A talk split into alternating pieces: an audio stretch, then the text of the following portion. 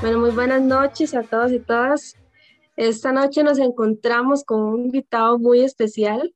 Él es Eric Madrigal, el presidente de la Asociación Cultural del Swing y el Bolero Costarricenses. En esta ocasión nos vamos, vamos a conversar con él para conocer un poco sobre la historia y la importancia que tiene el swing y el bolero en la cultura costarricense. Cuénteme, Eric, ¿cómo está usted esta noche? Bueno, la verdad estoy de maravilla y sumamente contento de estar aquí acompañándolos y acompañándolos en este proceso.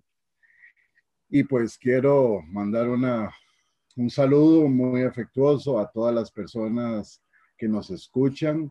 E, este conversatorio realmente es de muchísima importancia para la población costarricense porque tiene que ver con su identidad, con su forma de ser y con elementos culturales muy propios de nuestro contexto.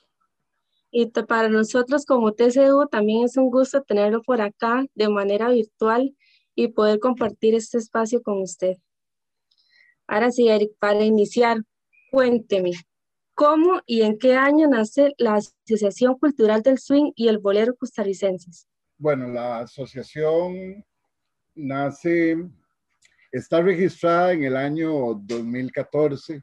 Sin embargo, las intenciones de formar un grupo organizado ya venían como desde el 2010, 2011, donde yo venía hablando de la necesidad de que nos pudiéramos unir los bailarines y las bailarinas, pero el proceso de conformación de la asociación me llevó su tiempecito. Acordémonos que estamos hablando de personas dedicadas únicamente a bailar, disfrutar el baile.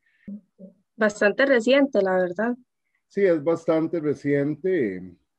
Acordémonos que también la declaratoria de patrimonio cultural y material es del 2012. O sea, dos añitos después de la declaratoria, ya se siente la necesidad también de configurar una organización como la de la asociación. ¿Y cuál es el objetivo que tiene esta asociación?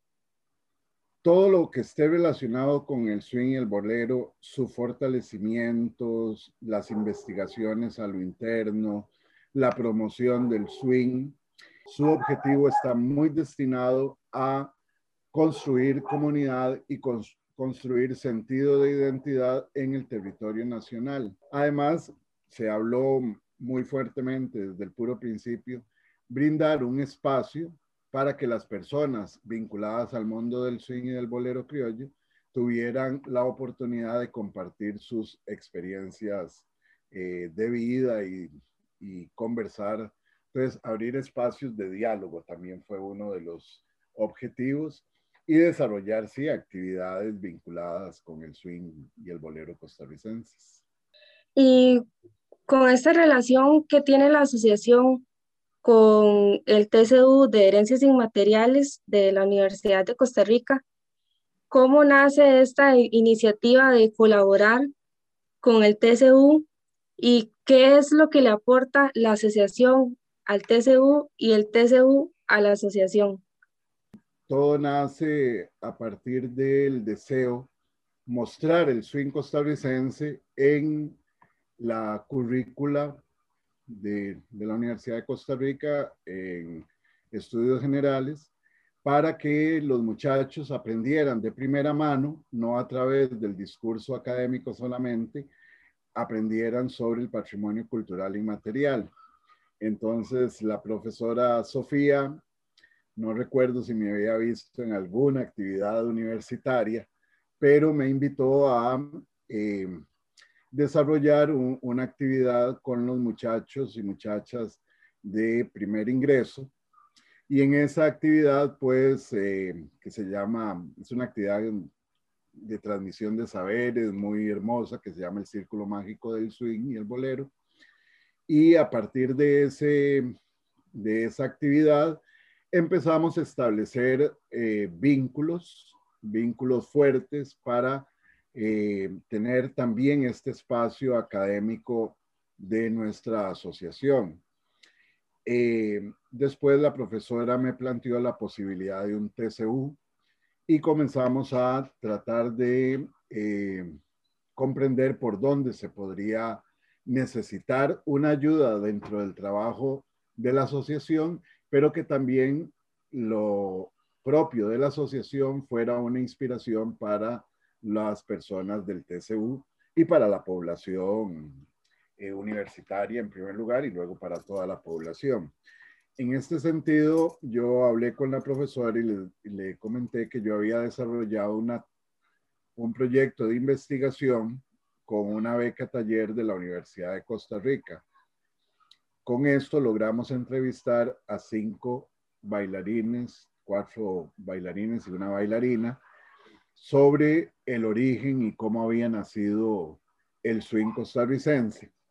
Pero los fondos alcanzaron apenas para cinco personas en el origen y para la transmisión de estos saberes a 15 muchachos y muchachas bailarines de las nuevas generaciones.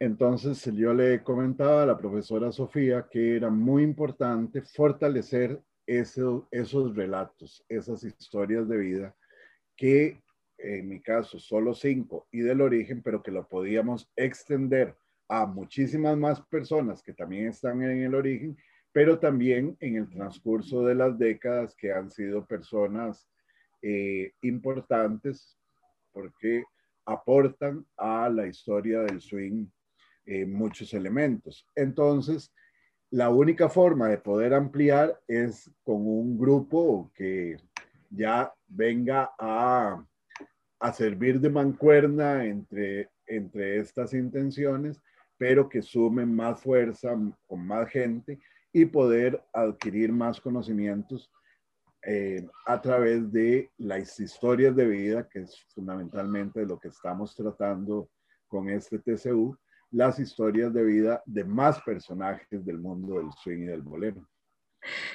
Ahora, Eric, cuénteme, entonces, ¿cuál es la importancia que tiene para la asociación estas historias de vida y la gestión sociocultural que se genera a través de ellas?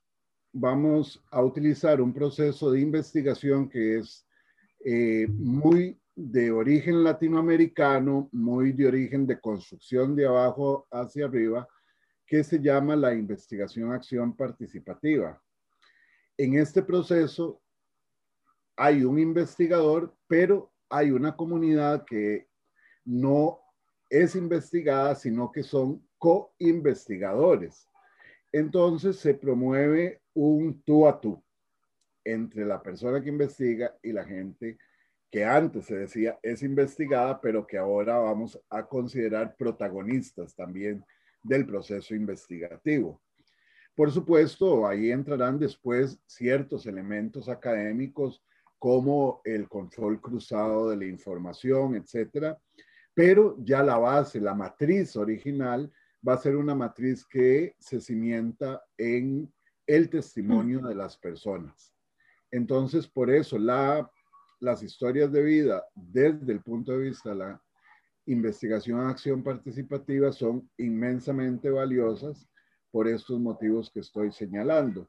Y por supuesto, todo esto está enmarcado dentro del concepto de la gestión sociocultural, donde la palabra, donde se gestionan espacios para que la palabra escuchada sea la palabra de la, de la sociedad, la palabra de la gente. Claro, es una forma muy bonita y diferente de conocer la historia de esos patrimonios como lo es el baile. Y ahora para conocer un poquito más a, profundidad sobre la historia de los bailes populares, que como usted me ha mencionado, son un elemento de expresión cultural. Para eso es lo que significa para las personas que aman el baile. Entonces, ¿cuándo y dónde nació el swing criollo? Aproximadamente en el año 62, podríamos ampliarlo y decir al, principio de, la década de los 60 del siglo XX. Y nace precisamente en los barrios del sur de la ciudad de San José, barrios periféricos, donde la población es eh, clase baja y clase media baja. Y esto es un grupo de muchachos. Sea, el origen del swing nace de, primero es un grupo de amigos, un grupo de amigos que simplemente, igual que como venía la tradición de bailarines costarricenses que siempre desde los años 30 en salones de baile, pero ya desde muy antiguo, desde el siglo XIX eran famosos los bailes en, con, las famosas retretas y, sea, el amor por el baile del costarricense es, también es patrimonio cultural inmaterial. Entonces, estos muchachos eh, ilusionados también con los salones de baile, etcétera, empiezan a desarrollar sus propias iniciativas creativas y en algún momento utilizan un paso de un baile que ellos veían a muchachos, pero mayores que ellos, que es un paso del rock and roll. Y este paso del rock and roll, en algún momento lo mezclan con unas con un ritmo que venía llegando al país, lo que se llama la cumbia tropical. Es la cumbia no tocada con los instrumentos indígenas tradicionales de Colombia o Panamá, por ejemplo, sino ya adaptadas a, un, a una orquesta como las orquestas de mambo, de cha-cha-cha, etcétera, orquestas de salón, y el conjunto principal que estaba en ese momento causando furor entre la juventud era la Sonora Santanera. Entonces, con las cumbias de la Sonora Santanera, los muchachos meten un paso de rock and roll. Y eso es el detonante para el surgimiento del, del swing costarricense. Por supuesto, rápidamente ellos van a ese primer paso fundamental que nosotros le llamamos la base de seis, ellos la van a empezar a ampliar, la van a hacer de, de formas diferentes, le van a meter otro conjunto más de pasos y así van a construir en, desde el nacimiento un conjunto de pasos y de elementos expresivos que van a ser muy distintivos de lo que es el swing costarricense y que en esas etapas va a causar, por un lado, furor entre los jóvenes, pero también una fuerte animadversión por parte de los grandes bailarines de salones que eran excelentes bailarines y que veían esa forma de bailar de esos muchachos como, como algo rarísimo, como una locura. Sí, claro, fue algo completamente drástico en su época que surgiera de esa manera.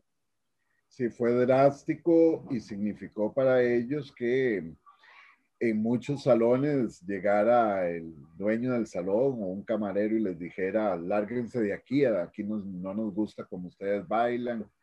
Pero así como los echaban de un salón, tenían como 30 salones más donde poder meterse y que si eran bienvenidos. Y ahí en esos espacios, en esos salones pequeños de barrio, con rocola, pequeñas pistas de madera, ahí empieza como un caldo de cultivo a fraguarse ya el inicio de la comunidad, del crecimiento de la comunidad del swing, que como les dije, empieza como un grupo de amigos, pero ya rápidamente y sobre todo en el mundo juvenil de la época, empieza a gustar muchísimo. ¿Y qué es lo que más caracteriza al swing criollo? Bueno, hay varios elementos que lo caracterizan tenemos que entender que antes del swing, la cumbia se bailaba suelta. Entonces, este primer paso que el autor es don Jorge Pelusa Miranda y que lo toma del rock and roll fue tomar la mano de la mujer, el hombre toma la mano de la mujer.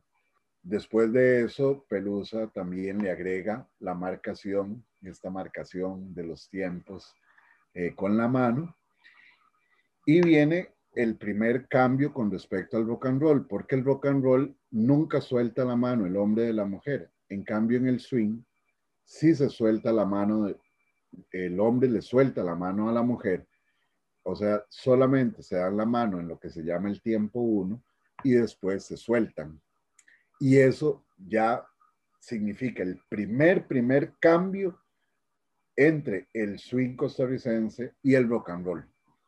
y eso es un elemento de, de, pelusa.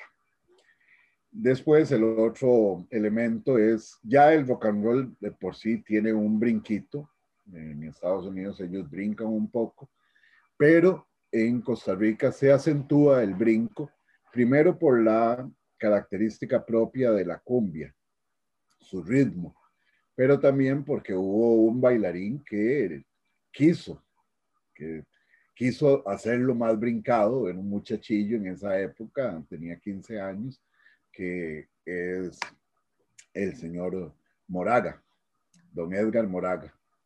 Eh, ya él no está con nosotros, pero esa fuerza del brinco en, la, en el swing costarricense, sin duda se lo debemos a él. Y luego se van a ir acumulando otra serie de pasos que eh, van a, darle ese carácter particular al swing eh, para este tipo de música. O sea, es muy, muy claro cuando uno ve bailar swing de que esa cuestión es, swing tico y que es, eh, lo bailan solo los ticos. La forma de dar las vueltas, el brinco, los nudos, todo lo que después fueron aportando montones de bailarines, todos esos son características muy, muy importantes del swing costarricense. Y Eric, ahora usted mencionaba que el swing criollo nació en los barrios bajos y, y que era la gente este, de clase social baja. Entonces, en esa época, el swing criollo lo catalogaron como un baile vulgar por, por este mismo motivo.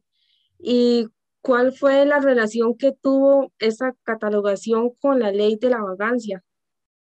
La ley de la vagancia fue algo terriblemente doloroso que se mantuvo desde el año de 1965 hasta más o menos el año 1985. O sea que estamos hablando de 30 años de estar sufriendo procesos de persecución, de golpes, de encarcelamientos, de exposición de las mujeres al descarnio público por 30 años hasta que, bueno, eh, dejaron de aplicar la ley de la vagancia a mediados de los 80 y luego la, la sala cuarta lo, lo derogó en, el año 92. Ahora, sí es muy importante entender que las persecuciones a la comunidad LGTBI en los salones donde, donde se reunían era una prolongación, porque esas persecuciones se dieron muy fuertemente en los años 80, era una prolongación de la ley de la vagancia y todo lo que habían hecho en esos 30 años previos. Eh, es muy interesante. No es por bailar swing que aplicaban la ley de la vagancia. No es el baile lo que ellos eh, perseguían. Era, en primer lugar, las muchachas trabajadoras del sexo. Entonces, la ley de la vagancia las perseguía a ellas en primer lugar. Eh, los muchachos eran mantenidos por estas por estas muchachas y entonces ellos también caían y además les aplicaban la ley de la vagancia.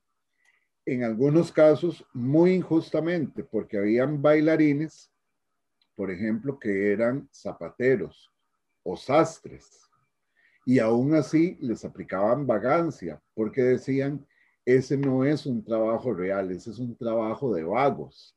Imagínense el desprestigio que tenían ciertos trabajos para la, para la policía o para el, Estado costarricense que le llamaban trabajos de vagos. Qué, qué incongruencia en esas palabras. O sea, lo que querían decir sí, lo que querían decir es que no era, no tenían un patrón.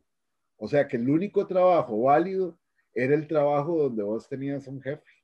Pero si vos tenías un trabajo propio, era un trabajo de vago, porque no te generaba una orden patronal, por ejemplo. Todo el concepto era, todos teníamos que ser empleados y tener patronos.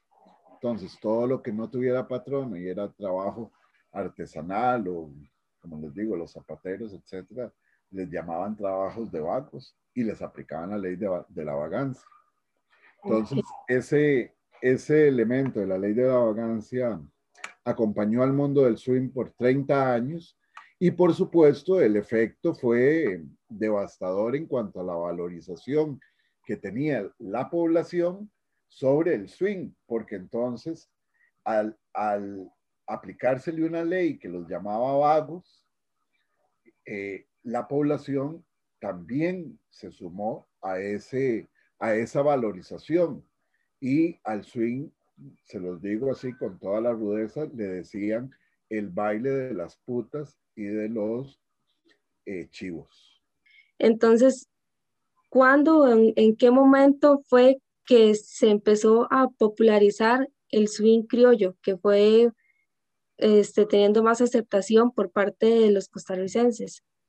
El primer, digamos, hecho que atrajo a muchos costarricenses, pero siempre fue dentro de la clase baja, que fue el introducir el swing dentro del concurso de baile que se realizaba en el Center City. Y el Center City, pues no sé si saben, pero era un teatro eh, ahí en el puro centro de San José, eh, lo que llamaban la zona rosa. Eh, entonces, ese primer evento o ese, esa incorporación del swing en, en, en, el programa que se llamaba el Latazo, porque había de canto y había de diferentes ritmos de baile, pero entonces los que cantaban mal o bailaban mal, agarraban una lata de manteca y con un palo se la sonaban y entonces eso significaba que estaban descalificados. Pero eso mostró el swing a una población más grande, eh, entonces se incorporó mucha gente de trabajadores del mercado, zapateros, sastres, empleadas domésticas, eh, trabajadoras de fábrica, que tenían esta afición de ir a, ese, a esos concursos ahí en, en, el Latazo, en el Center City. Digamos que ese fue una expansión reducida. Ya la expansión más grande vino con la televisión, con el concurso Piratas del Ritmo de Leonardo Perucci y otros concursillos que se hicieron en otros canales, no solamente fue el de Leonardo Perucci. Pero eso despertó un interés que doña Liliana Valle, la fundadora de, las academias de Merecumbe, comprendió que el baile popular debía ser enseñado para abarcar más población y entonces ella introduce, bueno, introduce la enseñanza del baile popular, todos los géneros, pero también toma en consideración al swing costarricense. Y por supuesto, ya el, el boom viene con la declaratoria del swing como patrimonio cultural inmaterial por la gestión de doña Ligia Torijano, que fue la que llevó adelante este, este proyecto. Y ahorita que estaba mencionando sobre el, el bolero, vamos a hablar un, un, poquito sobre la historia del bolero criollo costarricense. Entonces, ¿Cuándo y dónde nació el bolero criollo? Bueno, este, esto es algo que quisiera que quede bien, bien claro, y es que la comunidad que crea el swing costarricense es exactamente la misma comunidad que crea el bolero criollo. ¿Por qué?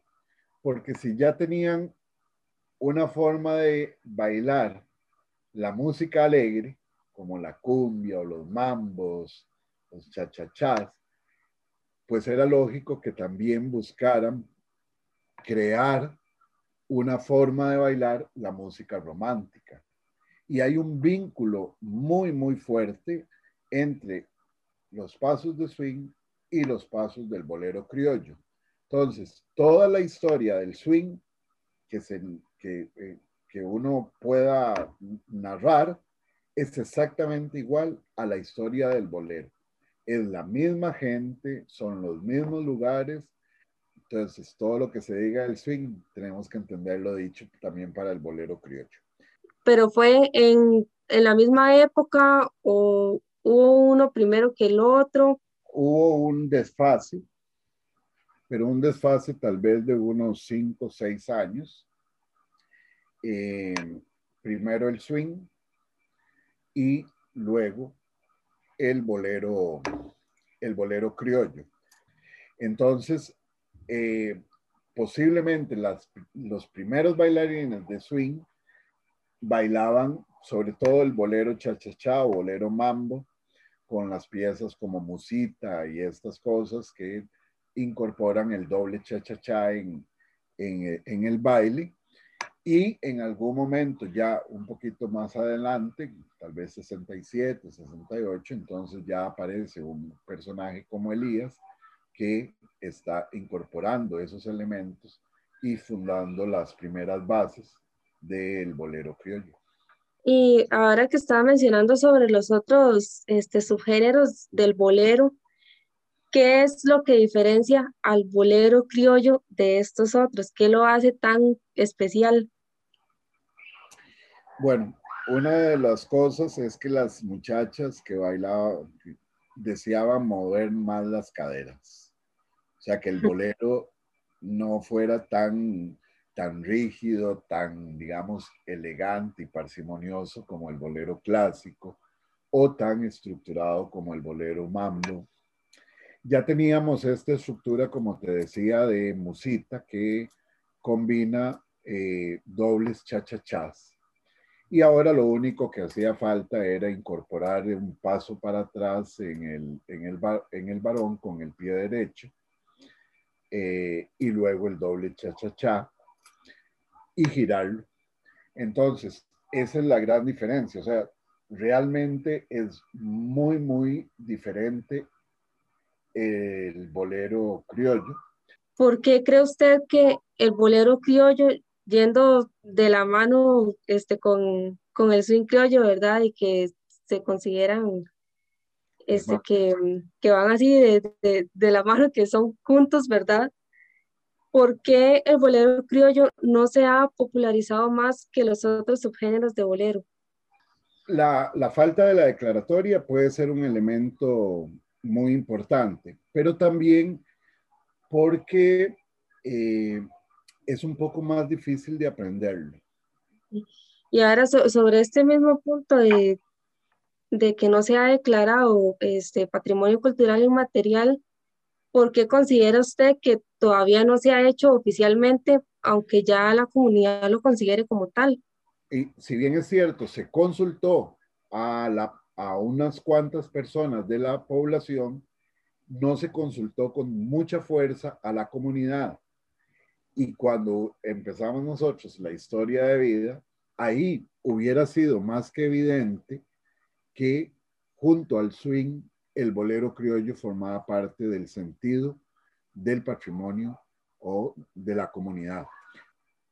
Sí, qué, qué lástima, ¿verdad? Porque diciendo que van los dos de la mano, que solo se haya tomado uno. Aún así, la asociación de Azuimbol, nuestra asociación de, de swing bolero, realizó un evento muy, muy importante que fue la grabación de 37 parejas bailando el bolero criollo costarricense, sobre todo parejas viejas.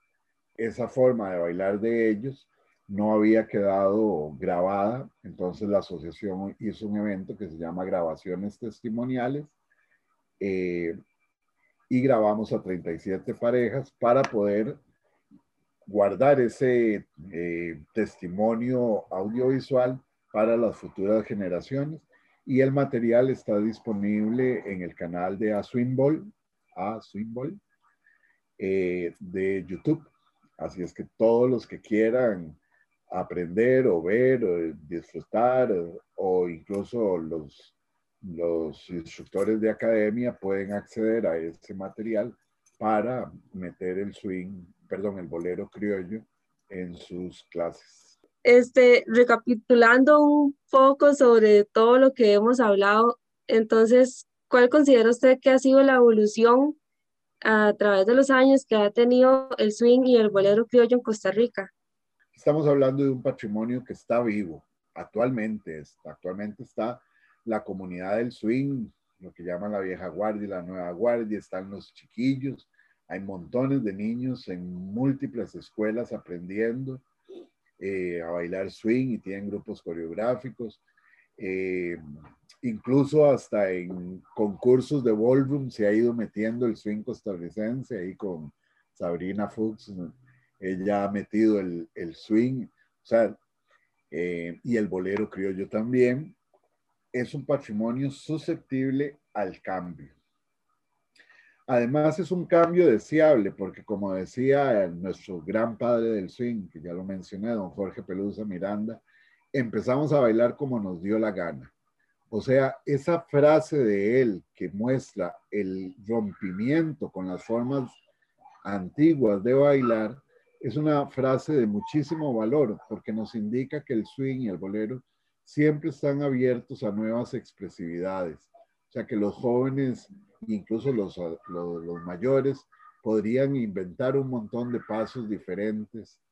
No, no deberíamos tener una estructura exacta de cómo bailar swing, aunque uno puede reconocer que hay ciertos pasos que le ha gustado mucho a la gente y esos pasos van transmitiéndose, pero debería mantenerse también la idea de construir nuevos pasos, nuevas expresiones y que el swing pueda seguir avanzando. Entonces, lo que vamos a tener desde el origen hasta el día de hoy es un continuo de gente inventando pasos. Y ahora que estaba mencionando sobre la vieja guardia y la nueva guardia, estas son dos generaciones que se han considerado que conforman al swing y al bolero criollo. Yo diría que de lo que estamos hablando es de, un, de una diferencia generacional, o sea, por ahí están los señores, los mayores que bailan con este grupo de pasos y ahora tenemos estos grupos de jóvenes que tienen otro montón de pasos nuevos. Lo que ocurre es que al pasar los años, aquellos que se decían nueva guardia, para las nuevas generaciones van a ser considerados vieja guardia. Mm. Entonces, por ejemplo, hoy en día yo he estado con chiquillos, muchachos jóvenes, y me dicen, ah, es que los bailarines de la vieja guardia. Y me mencionan una serie de nombres de muchachos que eran la nueva guardia cuando yo iba a bailar, por ejemplo, Carimar. Y esos muchachos de la nueva guardia de Carimar hablaban de la vieja guardia anterior. Entonces siempre van a ver, los nuevos jóvenes van a llamar a los, más, a los mayores la vieja guardia. Entonces me parece que es un elemento un poco ficticio porque siempre van a haber personas mayores que otras, pero el swing va a ser el mismo. O sea, realmente es la misma comunidad donde va cambiando la expresividad de los pasos, se van sumando nuevos, nuevos pasos, pero eso lo encontramos en todo tipo de expresión cultural de, de, de los seres humanos. Siempre unas personas quieren conservar con fuerza aquello que vivieron y otras quieren lanzarse a, nuevos, a nuevas visiones. Y ese choque generacional más bien es muy favorable porque es un motor de cambio y de deseo de construir cosas nuevas y eso forma parte de esto que te decía hace un ratito, de un patrimonio que está vivo. Y además, algo muy importante, Gabriela, aunque, lo, aunque quieran seguir diferenciando entre vieja y nueva guardia, etcétera, te puedo asegurar que hay una huella digital, un ADN que no hay, no hay para atrás, no hay ninguna diferencia en ese ADN, ADN o en esa huella digital entre la vieja guardia y la nueva guardia. Sí, claro, el pues eso es lo que los une y eso es lo que no, no va a cambiar. Correcto. Y ahora se estaba mencionando a, a varios personajes que, que, fueron como los pioneros en agregar nuevos pasos para el, el swing y el bolero. Entonces, ¿a quiénes considera usted como los mayores exponentes del swing y el bolero criollo costarricense en cada generación y por qué? A ver, es una pregunta bastante difícil porque te voy a decir algo. Cada bailarín y bailarina de bolero es un diamante. Imagínense, este es un endemismo cultural costarricense. O sea, es una forma de bailar que no existe en ninguna otra parte del mundo, solo en Costa Rica. Entonces, el bailarín, cada uno de ellos es inmensamente valioso y todos han ido aportando elementos fundamentales en la construcción de, de, este patrimonio cultural inmaterial. Entonces, puede ser que uno aporte un poquito, otro aporte un poco más, pero hay algunos que han dado grandes aportes. Por ejemplo, Pelusa, don Jorge Miranda, pues indiscutiblemente porque él es el que hace el rompimiento con las formas viejas de bailar y implanta esta nueva forma de bailar que ellos llamaron el swing. Pero junto a él vamos a tener a Moraga que aporta una serie de, pasos, vamos a tener a doña Cecilia Venegas que aporta otro montón de pasos, a Giselle eh, Solís, la china, que también va a aportar pasos en, el, en la forma de la expresividad de la mujer. Pucha, y me dolería no mencionar a alguno, porque todos ahí son importantísimos. Tenemos que pensar en los que también fallecieron, como don Marcos muerto. Eh, algunos solo, solo sabemos los apodos, ni siquiera he podido encontrar el nombre verdadero de ellos, como Mario Hippie, Juan de la O, Teresa Lameque. O sea, ya ellos no están con nosotros, pero en la memoria de estos primeros bailarines todos y cada uno de ellos fueron geniales. Después ya en los 70 empiezan a aparecer grandes personajes como Cupido, como eh, el gringo, ¿verdad? Que hoy en día son tan populares, tan conocidos. Estos ya son bailarines de los años 70 y junto a ellos otro montón, bueno, en el bolero tenemos que mencionar a Elías sin ninguna duda, pero hay otro montón de bailarines que ahorita no recuerdo los nombres, pero que eran geniales bailarines de, del bolero criollo. Eh, en los 80 ya tenemos muy consolidada la población, la comunidad, el sentido comunitario, por eso les llamamos a la, la vieja guardia, pero tenemos que reconocer personas como los DJs, a Alonso, eh, el DJ Alonso, el DJ José La Canalla, también muchachos que empezaron a combinar pasos de swing con pasos de salsa, como Alonso Blanco, eh, ahorita no recuerdo los nombres, pero todos esos fueron aportando elementos valiosos y todos esos son los que vamos a traer en estos café virtual a poder eh, hablar con ellos y recuperar y hablar más de sus historias de vida. Y hay una persona muy importante, más o menos en el año 95, un muchacho eh, que empieza a hacer una expresividad muy diferente y eh, eh, a él se le atribuye ese cambio, un, fuerte cambio, una inflexión generacional entre la división de la vieja guardia y la nueva guardia, que es el eh, Daniel Tito Hernández.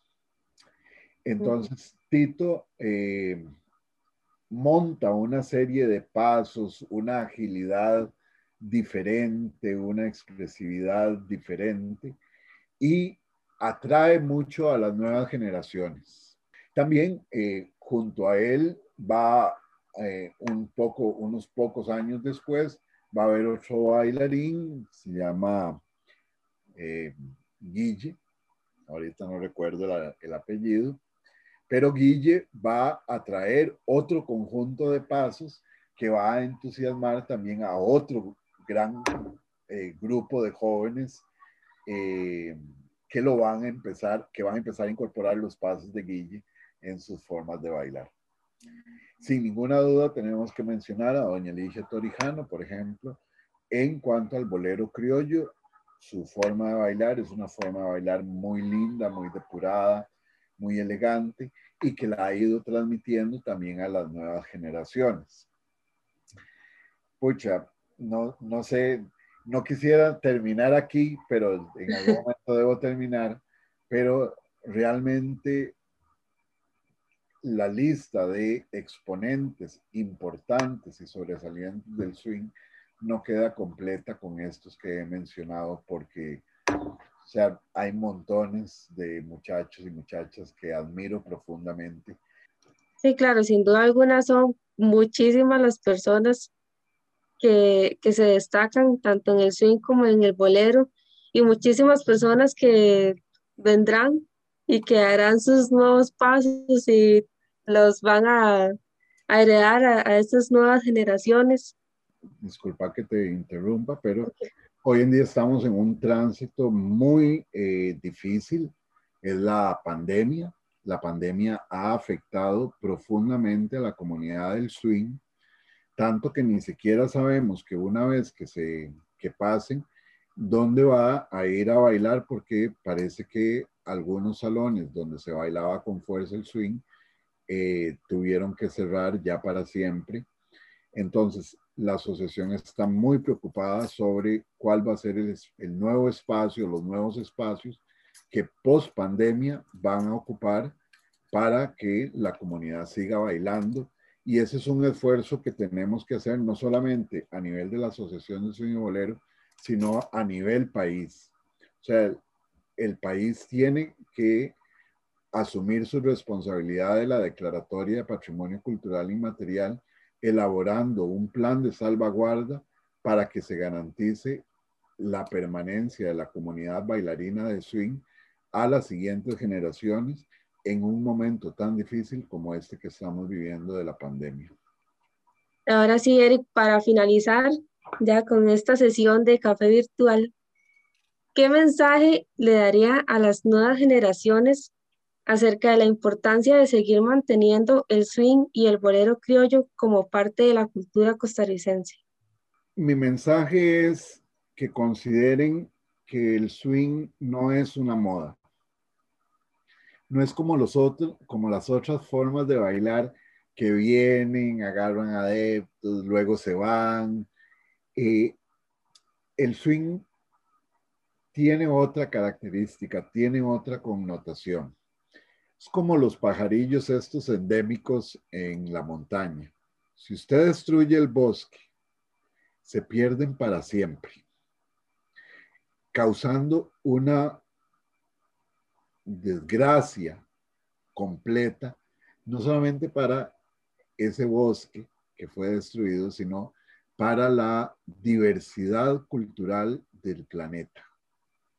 O sea, el swing tiene que permanecer porque es identitario, porque es hermoso, porque es alegre y todos esos, porque genera amistad y todos esos valores que están ahí deben ser valores que deben recoger las siguientes generaciones. No solamente es por la forma de bailar, es por todo el conocimiento que está asociado por ese valor del disfrute colectivo.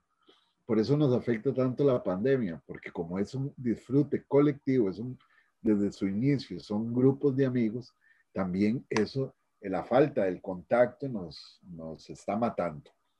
Pero sí, eh, es muy importante que las nuevas generaciones eh, aprendan a bailar swing, que el swing sea incorporado en los planes de estudio de escuelas, de colegios, de las universidades, sea, el patrimonio cultural inmaterial debe protegerse con todas las fuerzas y con todos los recursos que pueda contar un país.